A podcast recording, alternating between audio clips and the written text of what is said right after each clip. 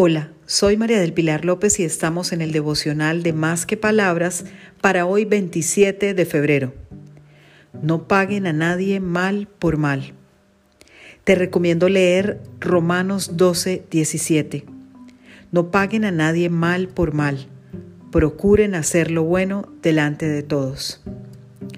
Devolver las ofensas con bendiciones es de sabios. Lo más fácil sería pagar con la misma moneda y hacer al otro lo mismo que sufrimos en nuestro ser. Pero cuando actúas bien con quien te ha hecho mal, las bendiciones llegan a tus manos de una manera sorprendente.